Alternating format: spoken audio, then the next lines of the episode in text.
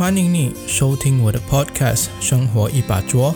喜欢收听的朋友，可以在 Instagram 用拼音搜索“生活秀”，也可以直接打华文“生活一把捉 ”follow 起来，并且在最新的 post 底下留言或 PM 我，说出你的看法。除此之外，Spotify、Apple Podcast 或其他语音平台，也鼓励大家多多的订阅、subscribe 此频道哦。Hello，大家好，欢迎回到我的节目。真的是相隔了两三个星期都没更新了，也非常感谢大家一路以来对这几期节目的支持还有回馈。最近都忙着自己的主业，接近年尾了，外加疫情的关系，对我自己的行业影响还蛮大的。但也十分感激身边的各个贵人，都愿意给予我各种各样的机会。毕竟在这种无法掌控的状态当中，有工作可以做，有事能够让自己去忙碌。自己去烦恼，又何尝不是一件好事呢？相较于一些在这艰苦时期被影响、被裁员减薪之类的，真的自己要学习知足与感恩了。那么本期就来跟大家聊聊如何提升与进步自己与他人沟通的技巧。我也不能说自己是一个很擅长交流或者沟通的人，但是秉持着自身的努力与工作上的需要。我在与他人沟通方面也的的确确的跟在读书时期相较起来更加的进步，也可以说更加的圆滑。我个人认为，这世上分为两派人，一派人呢就是坚持，无论是大小事还是不满之类的，都一定要勇敢的说出来，让对方知道，那么才会有解决的方法。那另一派人呢，就主张不是什么事都需要说出来的。甚至是现在更加提倡以自己的感受为主。如果觉得跟对方沟通不来，那么就直接省下自己的力气，直接拒绝沟通。你走你的阳光道，我走我的独木桥，那就好了。毕竟自己的感受最为重要。在这里呢，我也没有要赞同任何一方的观点，毕竟是大家个人的意见，又或者是生活环境所需。以下呢，我就为大家分享如何提升自己与他人沟通的技巧。需要的朋友可以接着听下去。觉得自己技巧很好的朋友，也可以帮我把这些技巧分享出去，给那些你觉得他们需要提升与进步的朋友们吧。第一点，学习如何管理自己的情绪与行为，也就是俗称的 EQ。在现在的社会当中啊，当然 IQ 很重要。毕竟，IQ 是作为你能不能够找到好工作，又或者学习上能不能够考到好成绩的一个因素。我个人从小到大都觉得 EQ 比 IQ 来得更加重要。如果你是说在以前传统的社会，大家都比较注重在你会不会做事，而现在除了会做事，大家也开始注重团队精神之类的，这就是 EQ 的用处。EQ 也被叫做情商。换句话来说，就是情绪管理。一个人如果他的 EQ 高，代表着他的情绪管理很好，很容易在大家心中留下好印象，也可以让自己不管在遇到什么样的环境还是事情上，都能够保持冷静的解决问题。有句话对我来说特别重要，也就是先处理好情绪，再处理好事情。如果你的情绪没处理好，那么你遇到的事情也就没办法去好好的解决。在这里举个 IQ 与 EQ 的例子，有个 IQ 高的老板跟有个 EQ 高的老板到底有什么分别？IQ 高的老板会教你怎么样去解决一件事，会 A 到 Z 的告诉你，照着他的步骤去做，然后这件事就会得到解决。如果你照着做，可是发现有问题的话，他会生气。或者骂你怎么那么简单的事你都不会，也有可能会直接叫你把东西发给他，剩下的他自己去做处理就算了。那么如果你有个 EQ 高的老板呢？他也许自己也没什么信心去解决这件事，但是他会以实际行动去帮助你解决这件事，又或者让你去询问其他解决过这件事的同事。也会适时的询问你哪里需要帮助之类的，然后一起把这件事情给解决。这两种老板结果都一样，都能够解决事情。但你会比较想要跟哪一种老板一起工作呢？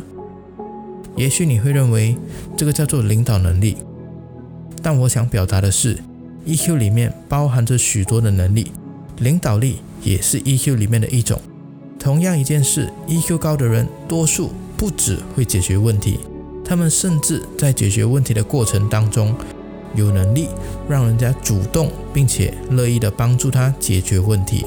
所以 EQ 情绪管理，在我的观点来说，也是非常重要的。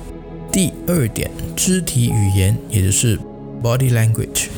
那肢体语言呢，对于人与人之间呢的沟通是非常重要的，有时甚至比直接讲话来得更加有灵魂。尤其是现在，全部人出门都戴着口罩，根本就没人看得出你在讲话的时候用的到底是什么样的表情。所以，肢体语言。对于现在来说更为重要。一个人如果说话、表情、动作都丰富恰当，那么就很容易的吸引大家的目光。那大家也比较想要专心的听你所说的话。你想看看，周围有没有人，那些说话语气都平平的、闷闷的，表情也没有的，人家看了你说话的表情哦，还没专心听你的内容，就不想要继续跟你聊了。这个是能够通过后天的努力来培养的，也是一种习惯。说话的方式也很重要，对不同性格的人会需要不一样的沟通方式。有些人就是喜欢你说话直来直往的，有些人就不喜欢你直接说，又有一些人是完全不喜欢接受批评的。那么你就更加的需要去想，如何用对方舒服的方式来表达出你的意见。然后对方也愿意去聆听、去接受。在这里有个方法，可能你会觉得很奇怪啊，但相信我，每天刷牙洗脸的时候，花一点时间在镜子面前练习说话的方式，搭配适当的肢体语言，会让你更加的容易与他人沟通，人家也会觉得你比较友善哦。第三点，不止开始一个话题之前要想清楚。回复别人的话也要想一下再说。在同一个问题上，回复的方式大多数都以以下的三种：你可以选择直接答复问题，你可以选择答复了外加自己的意见，你也可以选择表达对方最想听到的重点出来。让我来举个例子：今天早上你老板突然间找你，问你说，上星期叫你做的报告做好了吗？最基本简单的回答，不好意思，那份报告我还没做完。那第二种，答复了外加自己的意见，因为这份报告我了解到是很重要的，所以我很小心的在准备着。第三种，直接了解老板要的是什么。那其实这个问题哦，老板不是真的想要问你写好了吗？其实老板是想要确保你真的认真在准备了，所以你可以用。以下的方式来回答：昨天我刚整理好全部的内容了，现在剩下排顺序，明天呢就会完成了，没问题的。以上这三种，如果你是老板，你比较想听哪一种回答呢？答得好，相信我对你职位提升有实质上的帮助哦。第四点，天时地利人和很重要。你在同一个环境久了。认识朋友、同事、家人、老板都有了一段时间，相信你也不知不觉的会发现，每个人都会有特定的时间点做特定的事。比如说，我有个朋友，平时你联络他问东西，他都感觉没什么兴趣或者慢吞吞的。但是当你在跟他出去吃饭或者放松去玩的时候，你问什么，他都马上回答你，而且还会直接告诉你应该怎么做。那你就知道以后遇到难题，应该要在什么样的天时地利人和状态之中来请教他。所以说，timing 是非常重要的。第五点，学习聆听。事实上，大部分的人哦都偏向于表达自己的想法，其实听懂别人的想法也是一样重要的。如果你很认真的听对方所说的话，那你可以很明显的让对方感受到你是非常尊重他的。那么当你内心跟他想法相反的时候，对方也会认真的聆听，并且尊重你的想法。在交流的时候，外加眼神对视，其实也是一种可以让对方感觉你很认真在聆听，并且让对方卸下心防的一种方式。最后呢，希望这些亲身体验并且整理出来的方法，对大家与别人的沟通上提供实质上的帮助。一个好的沟通，不只能够帮你解决眼前的问题，甚至还可以为你解决你目前没有遇到的难题。不管是亲情、友情、爱情，还是事业上，都免不了的。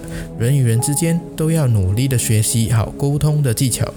希望大家可以提升自己的能力。最重要的是，不要害怕与别人沟通，因为不断的练习才会造就更好的自己。那么这一期就分享到这里，希望大家有所帮助。谢谢大家的收听，喜欢的朋友欢迎到 Instagram 搜索拼音生活秀，或直接打华文生活一把桌，follow 我的 pitch。有什么看法，也欢迎大家直接 PM 我或留言表达自己的意见和想法。我们下一期见，拜拜。